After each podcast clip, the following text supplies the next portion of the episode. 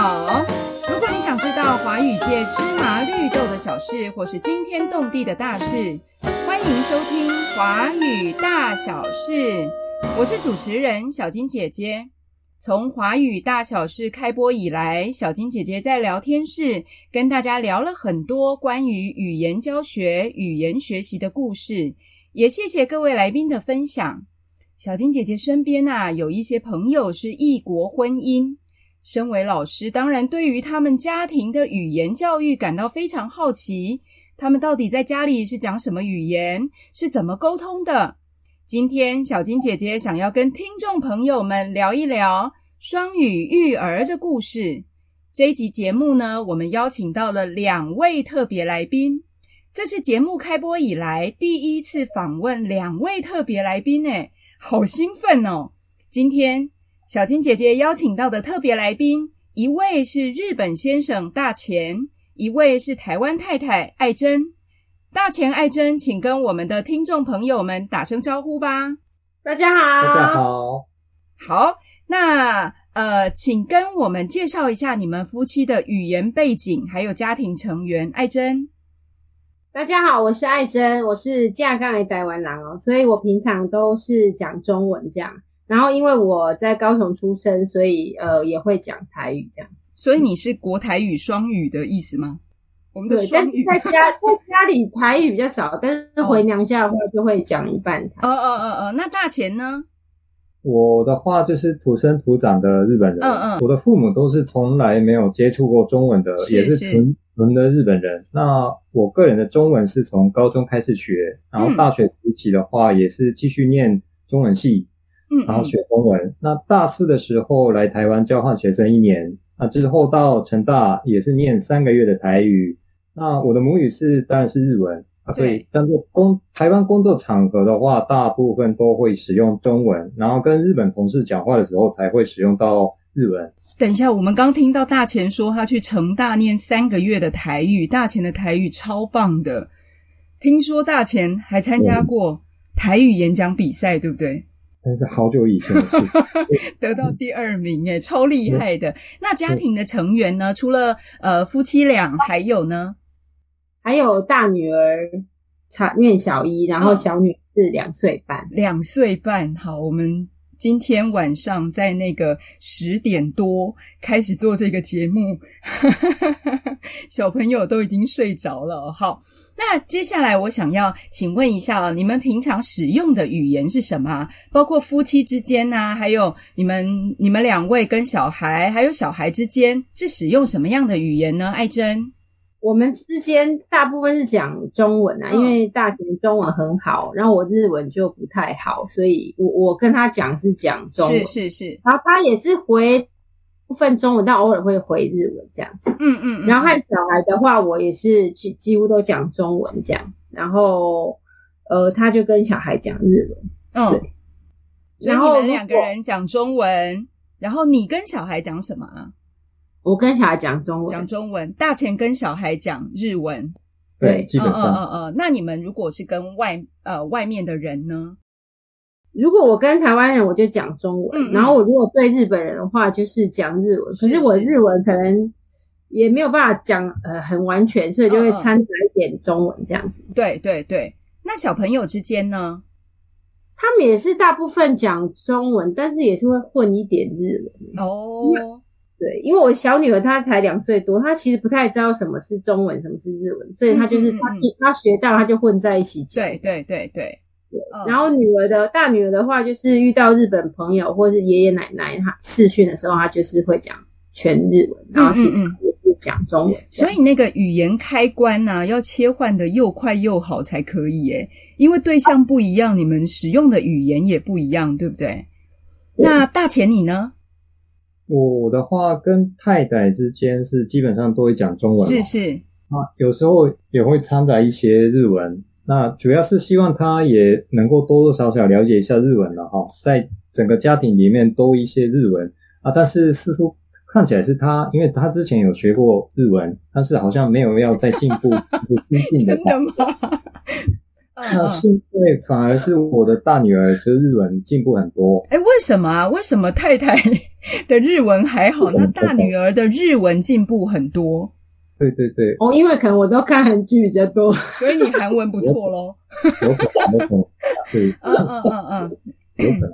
嗯，所以有一些我不想要讲给太太听的话，就可以用日文跟大女儿讲一下这样子。嗯。那呃，跟这个相反呢，就是如果是夫妻之间，呃，如果不想要呃让小孩听到的话，就会用啊台语。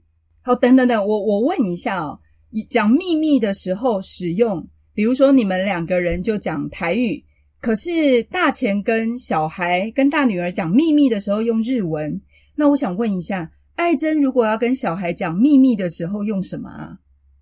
因为因为他就要趁他爸不在的时候讲。嗯，因为他都听得懂，很麻烦，然后很麻烦，好讨厌哦。对，因为他都听得懂，所以我也没办法当面骂他。哦，他也不行，中文不行，日文不行，哎，就是太糟糕了。用手语好了，李秘密的手语好了。嗯，那大钱跟小孩呢，讲什么语言？就跟小孩的话，我就 呃，基本上一定会先讲日文是的部分。那然后看小孩的反应，呃，如果他看起来是还没有听懂，还是。哎，看听不太懂的样子的话，我会再讲一下中文。对，那因为呃，毕竟是就是目前我们的生活中心都在台湾，嗯嗯，而且他们的周遭的环境都是中文，那所以如果我不跟他们讲中文的话，他们几乎没有机会接触到这种不跟他们讲日文。对，我我不跟他们讲日文的话，所以他们几乎没有机会接触到那个活生生的就活的日文啊，活的，嗯嗯嗯嗯，对，那。两个女儿之间的话，就是对话目前是都是中文为主。嗯嗯嗯。啊，但是如果有一些简单的内容的话，因为姐姐也会已经会讲一些日文了，那所以她也主动的会跟妹妹讲一下日文。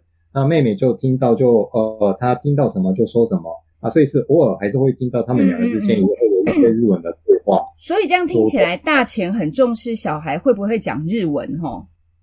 哦，对他从大女儿一出生，对他也不管他会不会听，有没有听懂，他就是就是，反正一直讲就对了，没错，他也不放慢速度哦，他就是要正常速度讲这样，这样才对啊，对不对？这样小孩自然而然就学会日文。那请问一下，在这样的语言环境之下，因为现在是呃有中文、有日文、有台语，那这样的语言环境之下，发生过什么令你们觉得印象比较深刻的事情啊？爱珍。哦，就是今年过年呐，我们有回我高雄娘家过一个。然后因为我爸爸是讲台语比较多，所以他台湾国语腔很重。对。然后有一天他就跟大姐在聊聊天这样，然后就说。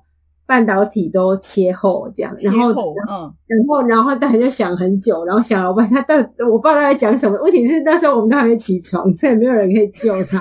嗯嗯嗯，我刚刚他困扰了很久啊。然后后来，然后他就想说，奇怪，细晶圆都很薄啊，怎么会切后呢？然后真的听很久之后才知道，我爸说的是缺货。哦，缺货，他讲成切后，台湾国语好。嗯嗯嗯嗯，那还有吗？还有吗？那其他其实很少，就是因为他中文实在太好了，这样。嗯嗯。不过我跟他吵架的时候，他有时候会讲全日文，然后我就想说，他是不是因为他讲日文，我就没办法回嘴，因为我会有一半听不懂。哎，到这里，我想先偷偷问一下大钱，吵架你为什么要讲日文呢？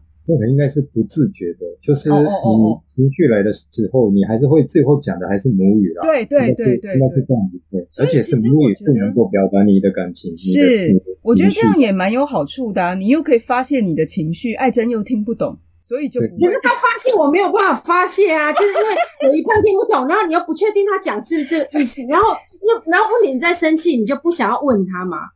你就不想要跟他确认说你讲的是这样这样这样吗？然后所以就没办法问，然后就也没办法回啊，然后就不 就一种闷住。啊，等等等，不可以在我们节目里面吵架哦。对，所以我觉得他是企图想让我听不听不懂。嗯嗯嗯，那还有吗？还有吗？呃，像刚开始结婚的时候啊，他有一次吵架就说你这样叫我情何以堪？我那时候就听了有一点想笑，我想说哪一个年代的人是马景涛吗？我我觉得这还蛮好笑的诶就像我有一位比利时的学生，因为他很喜欢看那个《后宫甄嬛传》，所以有时候他跟人家聊天就会出现“见人就是矫情”这种句子，我觉得这真的很好笑哎。那大钱呢，有什么印象比较深刻的事情啊？我的话也是他，就是我岳父的事情，就是他爸爸的事情。那因为他喜欢学日文，那所以每次回高雄的时候，他就都会趁机会讲日文，就跟我的大女儿就是练习日文这样子。对，他用日文沟通。那但是因为岳父的口音实在是太重，嗯嗯，所以大女儿就觉得岳父的日文哎不标准呢。嗯嗯，但是岳父自己觉得他讲的都是从课本学来的，跟老师学来的，他的才是正确。那可是他大女儿呢，就是听不懂才怪啊，所以是岳父就怪大大女儿。那我我就身为女婿兼爸爸，就呃站在中间，就看着互不相让的他们两个就很尴尬这样子。那那大钱会帮忙化解尴尬吗？还是隔岸观虎斗，让他们两个人自己去吵？他会逃走，他会逃走，逃走，应该是隔岸观虎斗，逃走，呃呃呃呃，所以你看，好像跨背小达呢，然后跨背，你再讲一遍，台语再来一遍，卡关山跨背小达，哦哦哦哦，台语超好的，卡关山跨背小达，那个好像两位印象比较深刻，都跟岳父大人有关哦。那大钱还有吗？还有什么让你印象深刻的事情啊？还有最近就是因为小女儿就最近常讲日文单词加中文的，就是疑问句的那个妈，嗯嗯，这样的句子就让人觉得嗯蛮可爱的这样。比如说什么样的句子啊？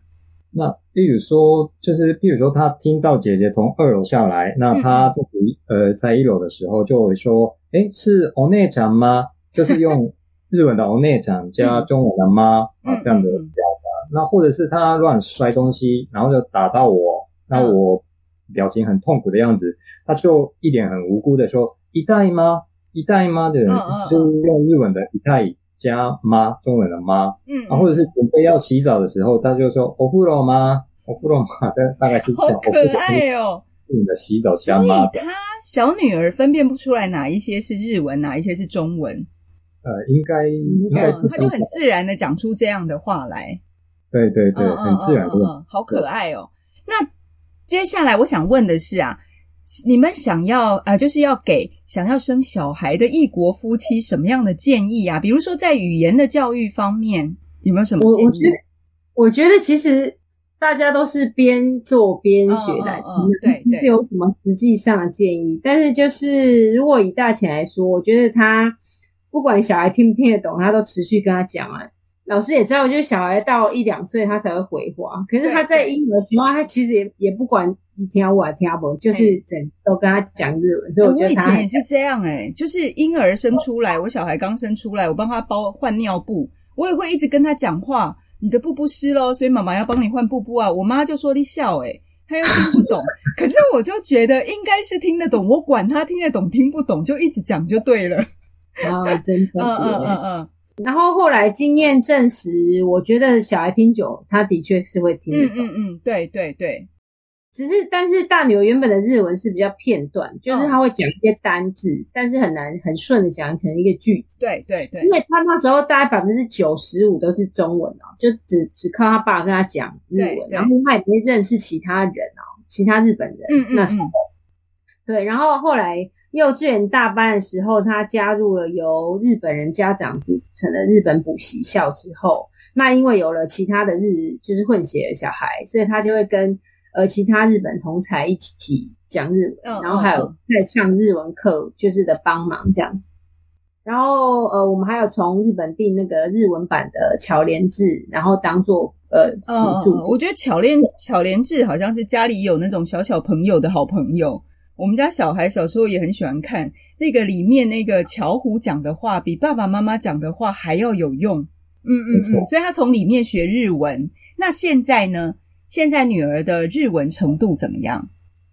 以以我来讲，是因为她已经完全超过我了，所以真的很厉害。因为他可以讲一整句，然后很顺，然后爸爸讲话也都听得懂。然后他以前跟爷爷奶奶，他还必须要常问。爷爷奶奶讲什么，或者他需要爸翻译，但他现在已经不太需要翻译，他可以直接跟爷爷奶奶对了。哦，对，所以就这一点觉得蛮欣慰的。嗯嗯嗯嗯嗯嗯，对，所以我觉得如果呃，如果这样整个弄 run 下来，我是觉得如果只靠一个家长讲那个语言的话，其实是不太够，蛮难的，还是要对不对？对，还是需要上课或多花时间，才有办法让他变跟母语一样是顺。所以其实语言环境真的很重要。如果没有语言环境的话，就要想办法制造语言环境。像刚刚艾珍讲到的哦，去上日本人的补习学校，或者是订那个日文版的巧莲智，就自己制造语言环境。那请问一下大钱，对于这样的双语育儿生活有什么样的看法？那坚持跟小孩说日文，在这个过程当中，有没有遇到过什么样的阻碍啊？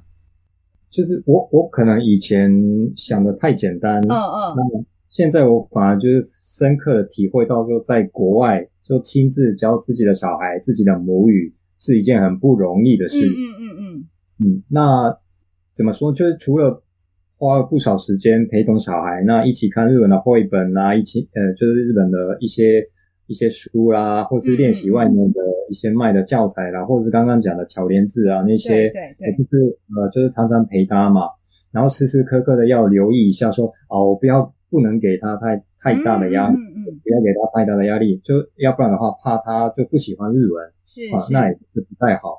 那所以，那幸好的话，就是目前就是我们居住的环境，这个附近就是刚刚艾珍提到的那个日本补习校有这个环境在。